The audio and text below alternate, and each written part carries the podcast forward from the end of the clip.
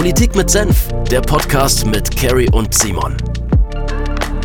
Hallo lieber Simon, ich habe gleich zu Beginn ähm, eine Frage, wo ich jetzt schon weiß, dass die Antwort dich äh, vermutlich ziemlich überraschen wird. Und zwar, was glaubst du, welcher Anteil der deutschen Bevölkerung kann nicht oder nur unzureichend lesen und schreiben? Anteil der deutschen ja. Bevölkerung? Ähm, der Erwachsenenbevölkerung. Erwachsenenbevölkerung, genau. okay, über 80. Jetzt nicht von ja. den Babys, die okay, ja, ja, lesen, weil sie unzureichend gebildet werden. Ähm, 20 Prozent? Okay, ist gar nicht schlecht. Also es sind tatsächlich ähm, 12 Prozent. Okay. Ähm, aber selbst das fand ich krass, wenn Ja, du dir absolut. vorstellst, dass jeder Zehnte oder ein bisschen mehr als jeder Zehnte, den du auf der Straße triffst, ähm, die sind zum größten, da muss man dazu sagen, nicht komplette Analphabeten, aber irgendwie funktionale Analphabeten. Also die kennen so ein paar Wörter, wissen, wie die aussehen und kommen deswegen im Alltag irgendwie zurecht, aber können nicht vernünftig tatsächlich irgendwie einen Vertrag durchlesen oder Bücher lesen, Zeitungen lesen, sich informieren und so weiter. Und das fand ich halt krass, weißt du, in, in, in einem hohen Einkommensland wie Deutschland, äh, hochtechnologisiert und so weiter, können einfach 12% der Menschen nicht richtig lesen und schreiben. Also was ist das für ein Armutszeugnis? Ja, deswegen hatte ich auch so hoch gepokert mit 20, weil ich eben dachten, viele äh, können vielleicht so, eben, wie du meinst, ein paar Wörter, die man irgendwie aufschnappt. Ähm, aber wenn es darum geht, komplizierte Texte oder längere Texte zu verstehen, ähm, ja, krass. Vor allem schade. Also, wenn du überlegst, äh, auch die Möglichkeiten, die du heute hast, auch eben mit digitalen Möglichkeiten. Heutzutage ist ja die Hemmschwelle, mal zu lernen und äh, vielleicht auch in einem digitalen äh, Endgerät, sei es am Handy, sei es am Laptop, äh, irgendwie so einen Sprachkurs, äh, Aber auch da, wie machst du, also wenn dir diese initiale Naja, aber das ist ja dann fehlt. quasi auch Tutorial begleitet, oder? Mit, mit Sprachausgabe und sowas, oder?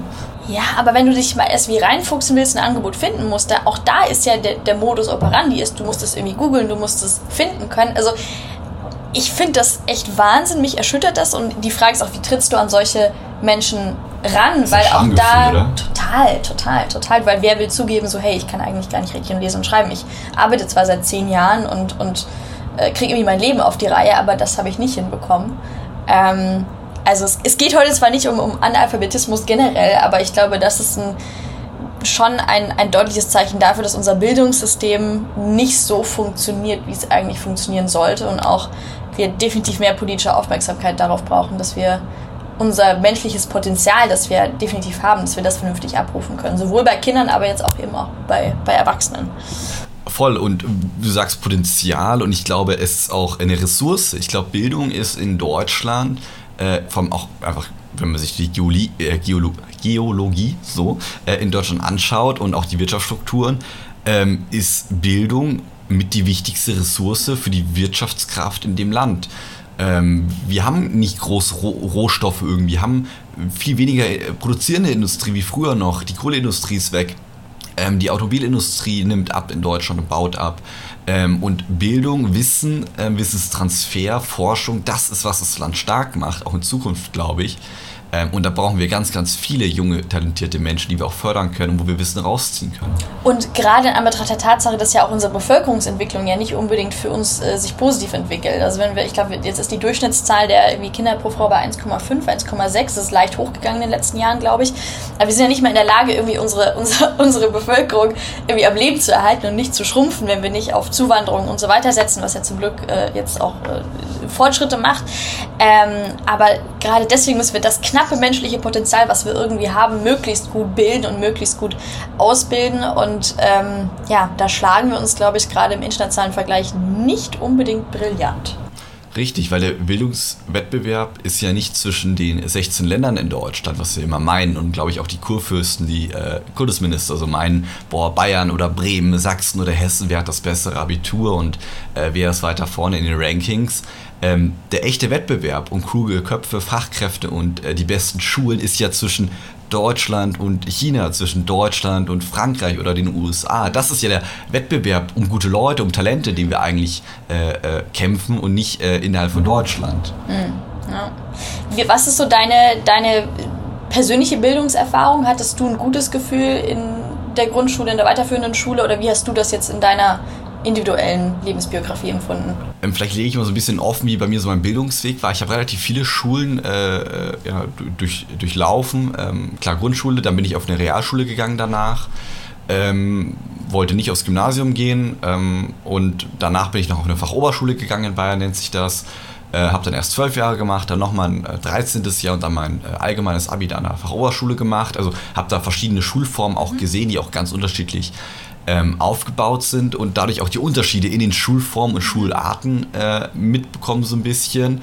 Ähm, Bayern, glaube ich, immer noch ein Land, wo sehr viel Wert für Bildung investiert wird und auch ähm, ja, das wertgeschätzt wird und auch geschaut wird, dass wir da noch gut ausgestattete Schulen haben. Ähm, aber auch da, die Fachoberschule ist ja eher eine beruflich orientierte äh, Schule, ähm, habe ich schon einen ja, ganz anderen Unterschied im, im Lern- äh, und Lehrprozess äh, erlebt, wie äh, an der Realschule zum Beispiel, ähm, wo es dann doch mehr darum ging, wie kann man praxisorientiert auch Wissen äh, anwenden. Und ich habe das auch bei ja, immer wieder Klassenkameraden beobachtet. Ähm, und ich glaube, das geht wahrscheinlich auch vielen von euch da draußen, wenn man Wissen praktisch irgendwie anwenden kann und sieht, warum lerne ich das gerade, ähm, fällt das einem äh, vermutlich deutlich einfacher. Ähm, aber ich glaube, was du da ansprichst, ist ein super Punkt. Ähm, aber was mich nochmal, wenn ich da so speziell nachfragen darf, interessieren würde, wie du den Übergang zum Beispiel von Grundschule auf Realschule erlebt hast oder diese ganzen Übertrittsjahre, weil ich kann aus meiner Grundschulzeit berichten, dass ich sehr früh erlebt habe, dass ähm, also doof gesagt, in der vierten Klasse, wenn ich mir mit Freundinnen spielen wollte, dann hieß es, nein, die Julia, die kann heute nicht, die muss lernen, weil bald ist Übertritt und es ist ganz, ganz wichtig, dass sie aufs Gymnasium kommt. Ähm, jetzt hatte ich irgendwie das Glück, dass es so ich so halbwegs gute Noten hatte und deswegen war der Übertritt für mich in erster Linie kein Problem, aber ich habe viele, viele Kinder erlebt, die schon in der dritten, vierten Klasse, und ich meine, wie alt ist man da mit sieben, acht Jahren, neun Jahren, sowas in dem Dreh, wahnsinnig Druck aus dem Elternhaus äh, bekommen haben, hey, du musst aufs Gymnasium gehen, weil um Gottes Willen, unser Kind geht doch nicht auf die Realschule oder, ganz böses Wort, Mittelschule oder Hauptschule, wie es verm vermutlich damals noch hieß. Ähm, wie hast du die, die Übertrittsjahre erlebt? Ähm, ich bin da meinen Eltern eigentlich dankbar. Ich hatte ein Elternhaus, die mir da keinen Leistungsdruck gemacht haben. Ähm, und aber ja, ich habe das auch bei super vielen äh, damaligen Freunden miterlebt, wo die Eltern gesagt haben, mein, mein, Kind oder du musst oder ich muss irgendwie aufs Gymnasium, meine Eltern wollen das. Und das ist ja die falscheste Aussage, die es irgendwie geben kann, vor allem von einem Achtjährigen, mhm. ähm, dass der Leistungsdruck erfährt und ähm, irgendwie so dargestellt wird, boah, wenn du nicht aufs Gymnasium kommst, ist dein Lebensweg schon vorbestimmt. Ist ja kompletter Bullshit, äh, um das mal klar zu sagen. Ähm, mein Beispiel ein Stück weit zeigt es, ich kann auch von der Realschule noch ein Abitur schreiben und ich studiere jetzt. Mhm. Äh, und das sagt nichts darüber raus, ähm, ob man, welche Schulart man nach der vierten Klasse wählt. Ähm, ich persönlich habe das auch als zu früh empfunden, wenn mhm. ich mich zurückerinnere. Ähm, ich habe auch so ein bisschen so Studien geschaut und auch da äh, sagen die Experten, es ist zu früh. Also das führt dazu, dass mehr Ungleichheit auch im Bildungswesen einfach existiert, weil eben der ähm, junge Mensch an dem Zeitpunkt noch gar nicht fähig ist, äh, alle seine Kenntnisse, die er gerne vielleicht ja, lernen möchte, äh, ja, zu kennen, mhm. weil er eben im Bildungsweg einfach noch nicht so weit fortgeschritten ist. Ähm, gleichzeitig geht er aber schon, schlägt er schon einen Weg irgendwie ein, der dann ja schon eine Richtung vorbestimmt. Ähm, und vielleicht wird für einen, der merkt, okay, ich bin im Gymnasium, aber ich wäre viel lieber Handwerker, mhm. ähm, wäre vielleicht die Realschule oder Mittelschule der bessere Weg gewesen. Ähm, und gleichzeitig genau umgekehrt, vielleicht gibt es ein Kind, was in frühen Jahren nicht so Interesse an Schule hatte, aber auf einmal voll der Mathe-Crack wird mhm. äh, und dann äh, sich am, an der Realschule langweilt und lieber als Gymnasium gehen sollte. Ähm, ich glaube, wir sollten das später ansetzen, ähm, auch aus meiner Erfahrung heraus. Ja. Also das war auch genau das, was mein Eindruck war und ich, ich, wir kommen sicherlich noch auf die Debatte so Einheitsschule ja oder nein zurück, weil da, auch das ist ein riesiges Thema und wird ja immer wieder diskutiert. Ähm, aber ich glaube, wir können uns schon als Gesellschaft darauf einigen, dass eine ähm, eine Trennung nach der, nach der vierten Klasse einfach viel zu früh ist. Ähm, also ich glaube, dass man da, wie es andere Länder ja auch machen, irgendwie auf die sechste, siebte Klasse locker gehen kann, ähm, wo dann einfach ein paar mehr entspannte Jahre da sind, um sich zu orientieren, hey, was möchte ich eigentlich machen, wohin möchte ich mich entwickeln. Ähm, und ich glaube, dass auch dann der, der Druck abnimmt, weil das Schlechteste, was du eigentlich machen kannst, ist deinem Kind mit sieben, acht, neun Jahren schon akademischen Druck zu machen, weil dann kannst du mit Sicherheit davon ausgehen, dass sie überhaupt keinen Bock auf ihre weitere akademische Laufbahn haben. Ähm, ich weiß, dass es für die eine Freundin, die ich jetzt gerade im Kopf habe, für die ist es dann gut ausgegangen und die studiert jetzt auch und ist super happy. Ähm, aber äh, ich glaube, es gibt genau genau, genauso auch ganz, ganz viele Beispiele, die dann totunglücklich sind, vielleicht aufs Gymnasium kommen, aber dann ihr ganzes schulisches Leben acht Jahre lang damit kämpfen und nie irgendwie Freude am Lernen oder Freude an der Bildung haben. Und das ist ja das Schlechteste, was eigentlich passieren kann. Also eine spätere Trennung wäre in meinen Augen eindeutig sinnvoll. Ähm, also sechste, siebte Klasse und dann hat man ein bisschen, bisschen mehr entspannte Zeit. Ähm, aber Einheitsschulsystem, ich glaube, da kommen wir auch noch gleich drauf, was du da so davon Kommen, davon kommen wir gerne gleich auch noch drauf. Aber äh, es ist ja auch eine spannende Phase, einfach äh, körperlich und äh, auch bei den, ja, bei, bei den Jugendlichen, bei den jungen Menschen, weil das ist ja genau die Zeit vor der Pubertät und in der Pubertät verändert sich einfach noch viel, auch im Denken, in, in Sichtweisen, wie man sich selber auch spürt, was man mit sich selber irgendwie anfangen möchte. Und ähm, noch vor der Zeit der Pubertät eine Entscheidung zu treffen für den Bildungsweg. Ähm, dann in der Pubertät ist man ja genau 6., 7., 8. Klasse so wirklich sehr intensiv drin, wo die Schule vielleicht auch nicht Prio 1 ist. Ähm, ich spreche da auch aus Erfahrung, ähm, sonst, sonst würde ich auch lügen. Ähm, und äh, danach geht es dann weiter in die Zeit nach der Pubertät. Hallo, wir winken einmal aus der Stinkebox raus. Wir nehmen hier auch Podcast auf und wir haben hier spannende, spannende Gesichter. Ich fühle mich wie im Zoo ein bisschen. ähm, es ist sehr lustig.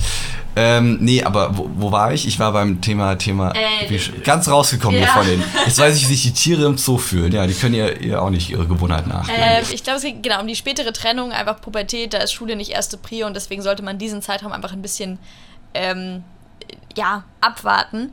Und was man, glaube ich, noch dazu sagen muss, wenn wir schon irgendwie eine Trennung im Schulsystem haben, dann müssen wir dafür sorgen, dass die Durchlässigkeit zwischen den Schulsystemen auch nach der Trennung noch gegeben ist. Und ich glaube, das ist eigentlich das akuteste Problem aktuell, dass wenn du einmal in einem Schulsystem verankert bist, jetzt bist du ein anderes Beispiel, aber ähm, wenn du einmal irgendwie in der Mittelschule bist, einmal in der Realschule, einmal im Gymnasium, dann ist der Wechsel ähm, ich glaube, erstens ziemlich stigmatisiert, also gerade Richtung, also wenn du vom Gymnasium auf die Realschule gehst, also da habe ich auch das Gefühl, da ist bei den Eltern ein ganz falsches Bild, was das heißt. Das ist dann Ein Scheitern, ein Gefühl von Scheitern, genau. Der, mein Kind scheitert am Gymnasium. Nein, Ja. das Kind hat für sich die Entscheidung getroffen, Ja. äh, innerlich ein Stück weit vielleicht auch, weil es Lust am Lernen verloren hat. Ich möchte diese Schulform nicht weitergehen. Ja. Und das ist total in Ordnung. Absolut, absolut. Und ich meine, auch da kommen dann wieder so Themen mit wie gesellschaftliche Akzeptanz von ähm, Realschulabschluss, äh, mittlere Reife, Abitur und so weiter. Wie werten wir eigentlich verschiedene Schulabschlüsse mit rein? Aber es ist einfach, es ist, äh, es ist nicht akzeptiert und es ist nicht vorgesehen, dass man wechselt. So, und ich glaube, das ist einfach bei den Eltern ein großes Problem, es ist im Schulsystem ein großes Problem. Und wir müssen dafür sorgen, dass wenn ein Kind merkt, okay, Mittelschule ist nicht meins, ich möchte eher auf die Realschule, ich möchte eher aufs Gymnasium, dann muss das möglich sein. Und aktuell arbeiten wir ja da auch mit sehr, sehr statischen Mitteln wie irgendwie Notendurchschnitt oder sowas. Und ich finde, du kannst nicht allein aufgrund eines Notendurchschnitts sagen, okay, dieses Kind ist fürs Gymnasium geeignet oder nicht, sondern es hat vielleicht einfach Themen in der Mittelschule mitbekommen, die es einfach null interessiert haben, aber ist irgendwie viel akademischer orientiert oder will andere Fokuspunkte setzen. Und da musst du einfach mit anderen individuelleren Mitteln wie persönlichen Gesprächen, Aufnahmetests und so weiter ähm, arbeiten und die auch zugänglich gestalten und klar machen, hey, wenn es nicht dein Ding ist, du kannst wechseln und es ist vollkommen okay, wenn du wechselst und jede Richtung, egal ob ins Gymnasium oder äh, in die Realschule oder sonst wohin, ist in Ordnung, wir freuen uns für dich, weil am Ende geht es darum, dass du mit deiner persönlichen Bildungsbiografie happy bist. Und was die Gesellschaft denkt, was deine Eltern denken, scheißegal, Hauptsache du bist happy und es passt für dich. Du hast gerade zwei große Diskussionsfragen angesprochen, nämlich einmal Thema Einheitsschulsystem, so ein bisschen wieder eben, ähm, müssen wir das überhaupt aufgliedern oder sagen wir, wir steck- stecken irgendwie, stecken ist schon so ein doofes Wort dem Kontext eigentlich, aber wir, wir geben Kindern die Möglichkeit, alle auf dieselbe Schule zu gehen, aber jeder ist irgendwie in seinem Level so unterwegs oder in seinem Fachbereich, wo er, er sich äh, wohlfühlt ähm, und trennen das nicht mehr äh, ein Gebäude, Hauptschule, ein Gebäude, Mittelschule äh, oder äh, Realschule, ein Gebäude, Gymnasium, sondern alles in einem Gebäude, aber jeder ist irgendwie in seinem, seinem Level unterwegs. Ähm, und die andere Diskussion oder Frage, die du aufgeworfen hast, ist ja ein Thema, wie, wie bewerten wir Leistungen in der Schule? Also ähm, gibt ja auch immer wieder Rufe, ähm, ich glaube vom Bayerischen Lehrerverband vor einigen Wochen erst, ähm, Noten sind überholt, Noten fallen aus der Zeit. Ähm, weiß ich, äh, wir können gerne mal mit, also ich will jetzt gerne mit Noten mal starten. Ähm, also ich bin der Meinung, das sage ich auch ganz offen, ich glaube, Noten sind nicht aus der Zeit gefallen. Ich glaube, Noten sind immer noch äh, ein wichtiges Kriterium, ähm, um Leistung zu messen. Ähm, ich glaube, es ist eher die entscheidende Frage, wie entsteht die Note. Also ich glaube, dass Noten, eine Leistungsskala gegeben sein muss, weil sonst ist die Vergleichbarkeit einfach schwer. Ich glaube, wenn wir mit solchen äh, äh, Gutachten und sowas arbeiten, wie es ja, glaube ich, auch in Montessori-Schulen und sowas äh, der Fall ist, oder so kleine Leistungsbewertungen äh, ja, von den Lehrkräften geschrieben werden oder in der Grundschule auch, ähm, ich glaube, da fehlt die Vergleichbarkeit, auch im internationalen Vergleich, weil am Ende ähm, andere Länder müssen ja auch mit ähm, Abschlussnoten, aber auch mit Noten unter der Schulzeit, äh, glaube ich, äh, klarkommen können und dann müssen wir auch attraktiv bleiben, auch dass die in unser Schulsystem reinwechseln können. Ähm, und einfach, ich glaube auch von der Leistungs, äh, ja, vom Leistungsgedanken her, glaube ich, sollten wir da eine Skala irgendwie haben. Aber entscheidend ist für mich, wie entsteht die Note.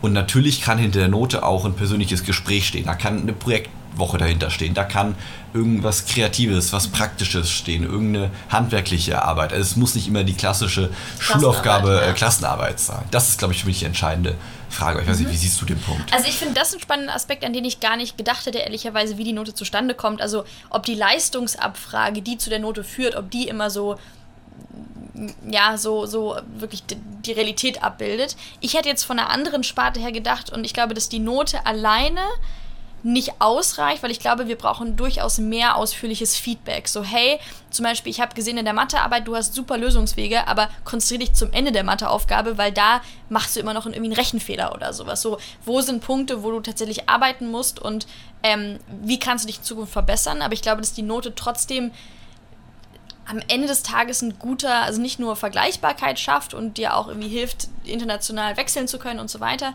aber auch einfach ein guter Mechanismus ist, um zu sagen, hey, wie stehst du gerade? Ähm, ich persönlich, ich, für mich hat es immer so als Leistungsanreiz sehr, sehr gut funktioniert, aber ich weiß auch, dass es auf der anderen ähm, Ende der Skala auch immer so eine Negativspirale ausgelöst hast. So, wenn Leute sich immer wieder bemüht haben, die haben sich reingehängt wie sonst was und irgendwie hat es halt nicht funktioniert, weil an irgendeinem Punkt hat es gehakt oder sie hatten keine gute Betreuung zu Hause oder es war einfach nicht ihr Ding.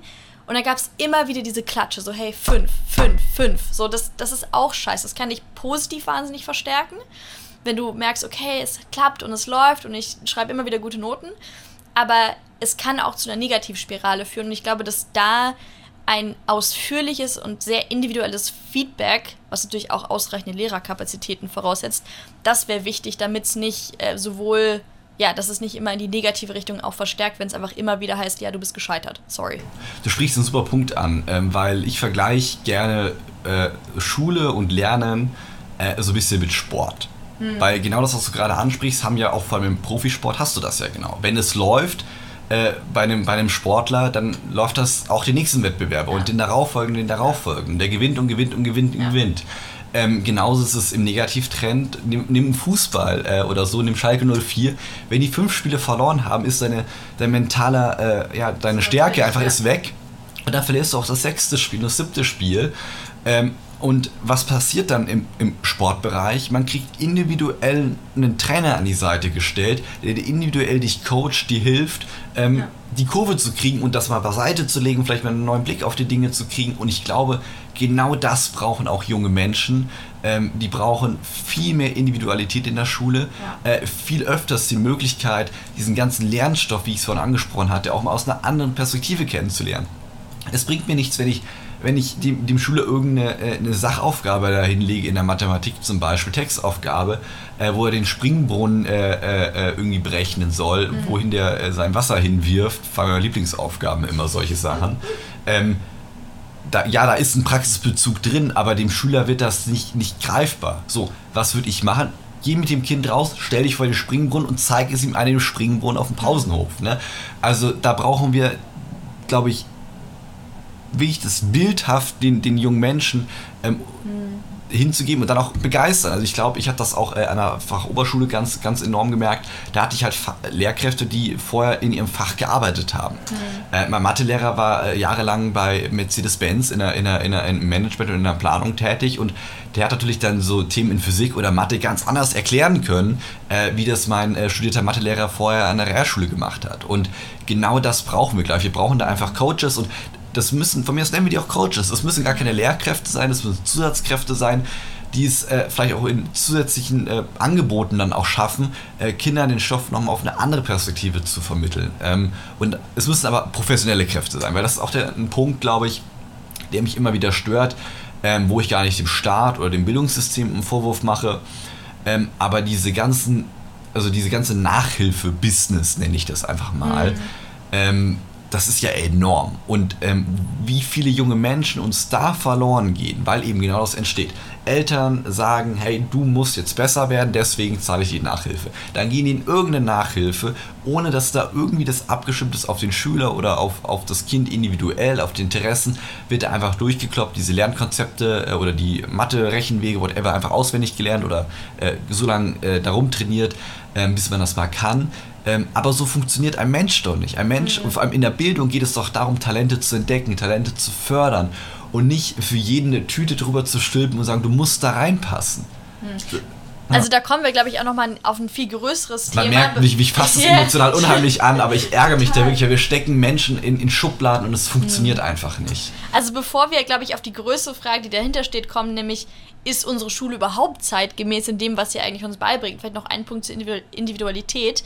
Ähm, und ich glaube, da verlieren wir uns manchmal in Bildungsdebatten auch in, in Dingen, also G8, G9, Einheitsschulsystem, ja, nein, vielleicht, wann trennen wir? Das sind alles relevante Fragen, aber in meinen Augen so der absolut relevanteste Faktor, ob Schüler eine gute Zeit in der Schule haben oder nicht, ist halt der Lehrer. Ich hatte das große Privileg, dass ich in einem, in einem, Gymnasium war.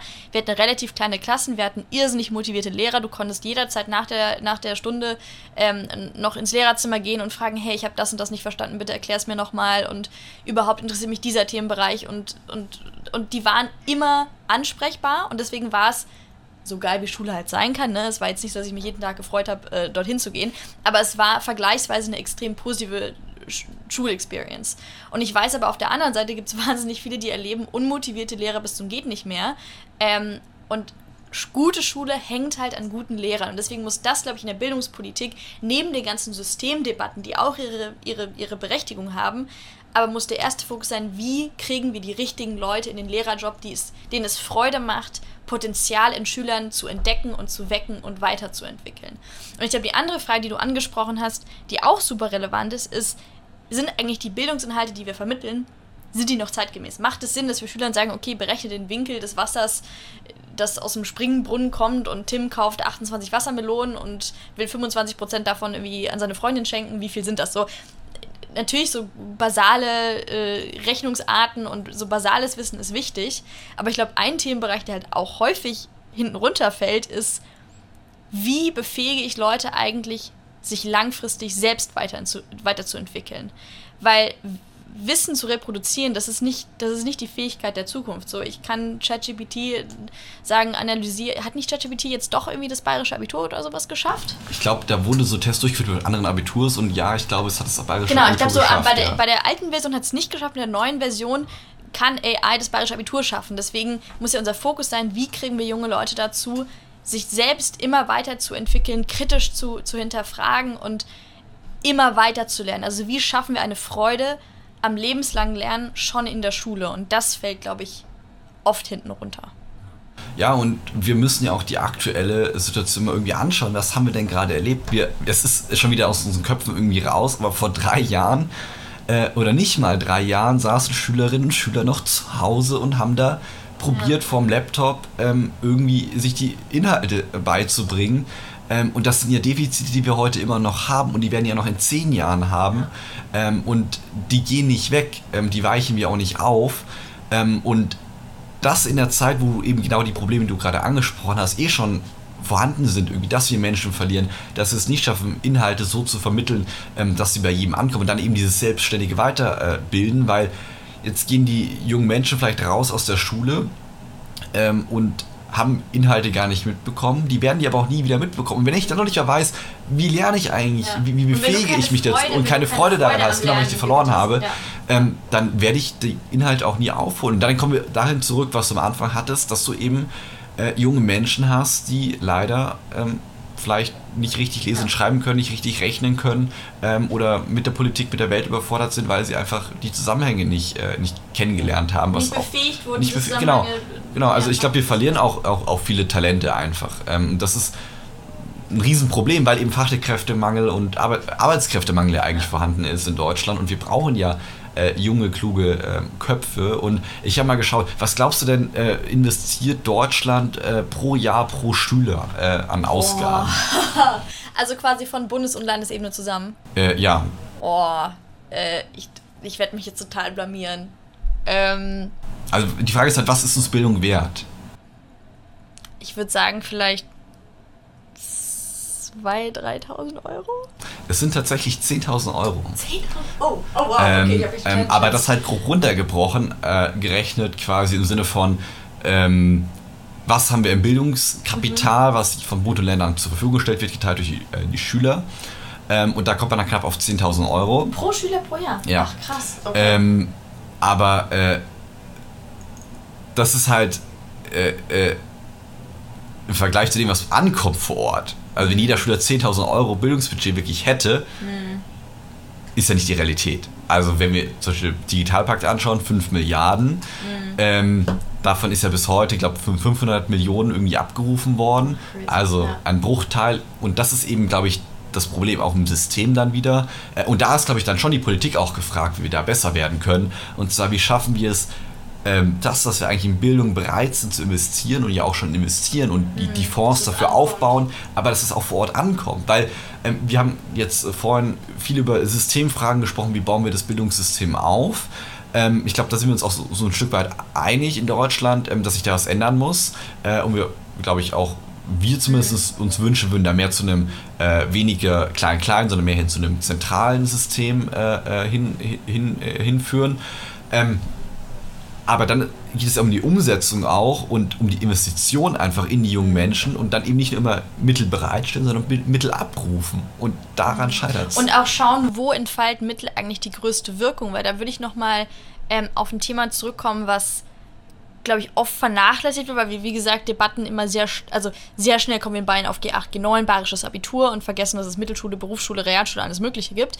Ähm, aber auch so ein bisschen den zeitlichen Horizont erweitern. Ein Thema, womit ich mich sehr intensiv beschäftige, ist zum Beispiel das Thema frühkindliche Bildung. Ich wäre zum Beispiel ein Riesenfan von einem, je nachdem, wie man es sieht, verpflichtendes äh, Vorschuljahr oder verpflichtendes letztes Kita-Jahr, weil es wenig effektivere Mechanismen für mehr Chancengerechtigkeit gibt, als eine hochqualitative frühkindliche Bildung, weil du damit einfach Defizite, die es vielleicht aus dem Elternhaus gibt, wahnsinnig gut ausgleichen kannst und du erstmal für die Grundschule alle auf ein Niveau hebst wo alle ähm, ein gutes Sprachniveau haben, äh, Lust auf, aufs Lernen haben, ähm, sozial schon irgendwie gut integriert sind, mal Kontakt mit Gleichaltrigen hatten und so weiter.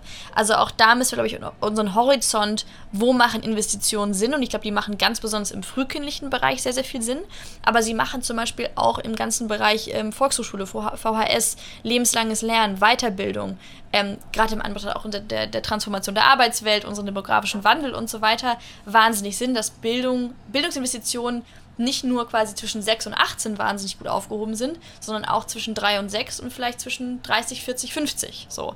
Ähm, da würde ich mir auch eine etwas größere Perspektive wünschen, weil ich glaube, jeden Euro, da habe ich leider, leider vergessen, die Zahlen nachzuschauen, aber jeden Euro, den du in frühkindliche Bildung investierst, der amortisiert, sagt man amortisiert? Amortisiert sich, ja. Kommt immer ein Vielfaches gut, zurück am Ende. Gut, ja. dass, du, ja. gut dass du der BWLer dieser Runde bist. Ja. Ähm, äh, amortisiert sich sehr, sehr schnell und kommt, äh, ja, wird um ein Vielfaches am Ende multipliziert. Ja, ja ein Konzept, was mir da eigentlich gut gefällt, ist diese Opt-out-Funktion oder Idee, bedeutet, das Kind verpflichtend für das Jahr vor der Grundschule im Kindergarten angemeldet und die mhm. Eltern müssen aktiv das Kind quasi abmelden äh, und rausnehmen aus dem mhm. Vorschulsystem.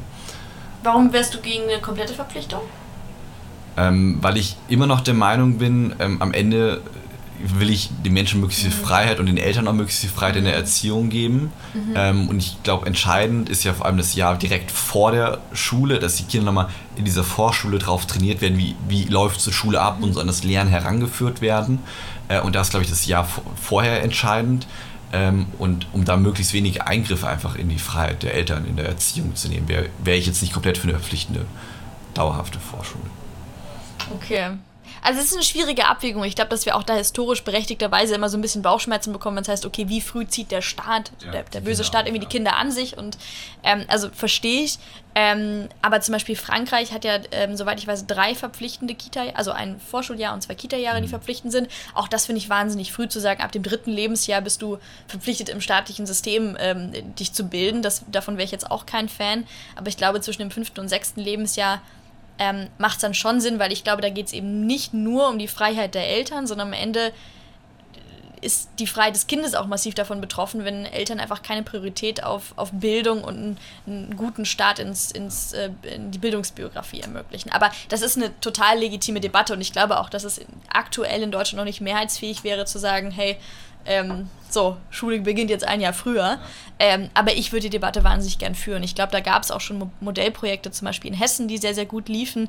Ähm, aber bevor das passiert, so wie ich Deutschlands Tempo einschätze, dauert es noch 10 bis 15 Jahre. Ja, aber du hast einen spannenden Punkt ange angesprochen und zwar Thema ähm, ja, Abhängigkeit der, der, des Bildungserfolges vom Elternhaus. Und Ich bin der Meinung, das darf gar keinen Zusammenhang geben. Also das Kind muss befähigt werden, komplett unabhängig vom Elternhaus Ja. alles erreichen zu können. Absolut. Ähm, und das ist heute überhaupt nicht der Fall. Ich habe da mal ein paar äh, Zahlen mitgebracht. Ähm, bei Kindern, wo das Haushaltsnettoeinkommen über 5.500 Euro monatlich ähm, liegt und beide Eltern auch zusammenleben und beide Eltern auch Abitur haben, ähm, also quasi die sozioökonomisch am höchsten gestellten in Deutschland, liegt die Wahrscheinlichkeit, dass ein Kind aufs Gymnasium geht, bei über 80 Prozent.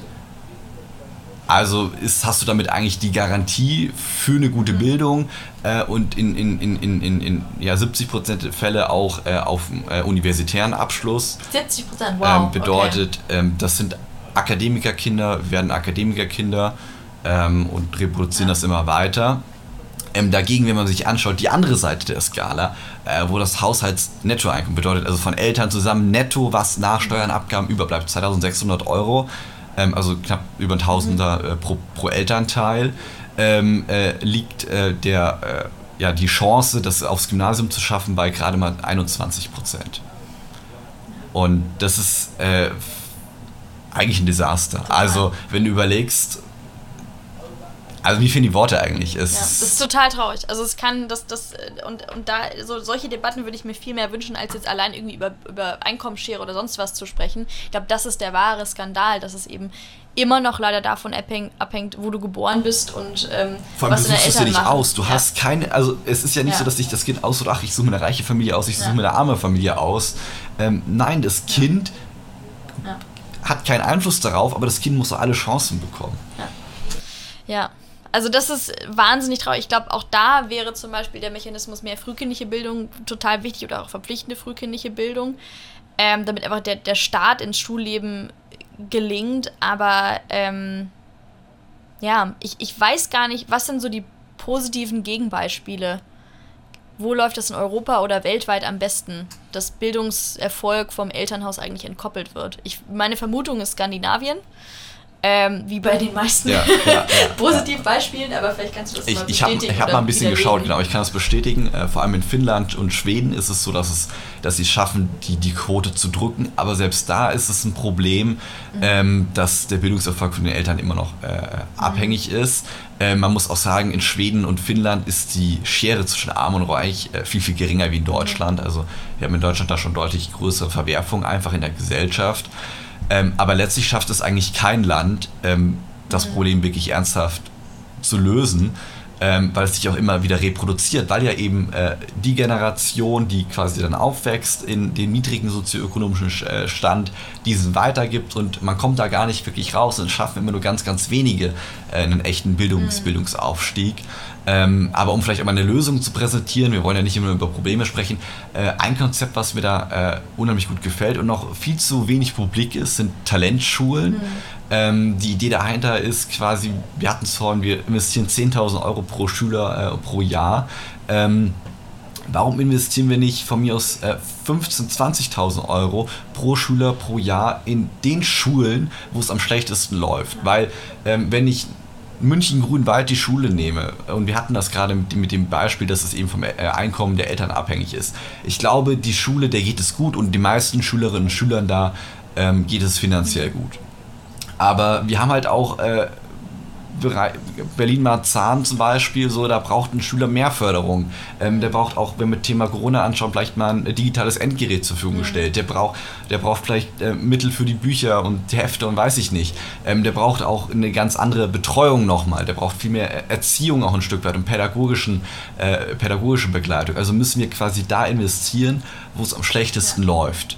Ähm, und da das meiste Geld hinstecken und auch die besten Lehrer hinholen. Also auch denen eine Prämie zahlen zum Beispiel. Hey, wenn du an eine Brennpunktschule, was ich auch ein doofes Wort irgendwie finde, aber wenn du da hingehst ähm, als, als top ausgebildeter Lehrer, dann zahle ich dir auch mehr. Aber dafür befähigst du die jungen Menschen, da aus diesem sozioökonomischen äh, Gebilde auszubrechen. Ja, also ich glaube, das ist ein Konzept aus NRW, was einfach wahnsinnig gut funktioniert, was ich mir überall wünschen, ähm, wünschen würde, weil du musst ja überlegen, wie viel Kraft du eigentlich brauchst, um auch eine elterliche Prägung, also wenn zum Beispiel Bildung in, deinem in deinem Elternhaus einfach kein, wird nicht wertgeschätzt und wenn du irgendwie vier Stunden Hausaufgaben machst, dann bist du der Depp, weil du nicht rausgehst und wie Fußball spielen gehst. Also so eine elterliche Prägung irgendwie zu überwinden oder mit einem Gegengewicht in der Schule, das braucht irrsinnig viel Kapazität und dann brauchst du Schulsozialarbeiter, dann brauchst du Schulpsychologen, die einfach Mentoren, die dich einfach auf diesem Weg begleiten, weil ich kann sagen, ich bin absolut das Produkt irgendwie meiner Eltern und in meinem Elternhaus war Bildung einfach was wert und es wurde wertgeschätzt und es wurde gefördert. Aber ich habe überhaupt keine Ahnung, was passiert wäre, wenn mein Elternhaus anders gewesen wäre. Und ich vermute, es wäre ganz anders gelaufen. Also da glaube ich auch als jetzt, ich komme aus einem wirklich irgendwie einer privilegierten, äh, einer privilegierten Situation. Und da müssen wir den Blick drauf richten. Wir müssen doppelt so viel Energie investieren, um ähm, ja, um, um ja, ein Gegenmodell zu bieten. Und ich glaube, Talentschulen wären, wären top. Also in Bayern würde ich mir das wünschen. Ich würde mir das überall im, Bundesgebiet äh, wünschen, weil ähm, ja, da müssen wir, müssen wir ran. Ja, ich glaube, als Conclusio können wir einfach festhalten, äh, Bildung als Ressource, Ressource begreifen, ähm, weil wir brauchen die jungen Talente, um eben wirtschaftlich äh, ja, stark zu bleiben, erfolgreich zu bleiben. Ähm, und es muss Ziel werden und äh, auch Ziel äh, aktiv sein, ähm, dass junge Menschen alle Chancen der Welt haben, ähm, einen Handwerkskoffer vom Staat äh, bekommen und sagen, hier, mach was draus, ähm, egal was deine Eltern vielleicht verbockt haben. Ja, und mein Ziel ist eigentlich, dass die Besten der Besten Lust haben, Lehrer zu werden, weil dann werden auch die Schüler zu den Besten der Besten. Also gute Lehrer sind unfassbar viel wert und ich glaube, da muss ein Riesenfokus in unserer Bildungspolitik drauf, drauf liegen und ich glaube, da haben wir noch irrsinnig viel zu tun. Ich glaube, das ist unser Schlusswort fast immer so. Es gibt viel zu tun. Es gibt viel zu tun, ähm, aber, aber wir sind optimistisch. sind optimistisch. Äh, wir gehen auch optimistisch die nächsten zwei Wochen. Äh, ich wünsche euch äh, zwei erfolgreiche äh, Wochen und wir hören uns dann wieder. Lieben Dank fürs Gespräch, Carrie. Äh, mach's gut. Bis bald. Ciao, ciao. Politik mit Senf, der Podcast mit Carrie und Simon. Alle zwei Wochen neu. Hast du Themen, die dich bewegen? Schreib den beiden auf Social Media.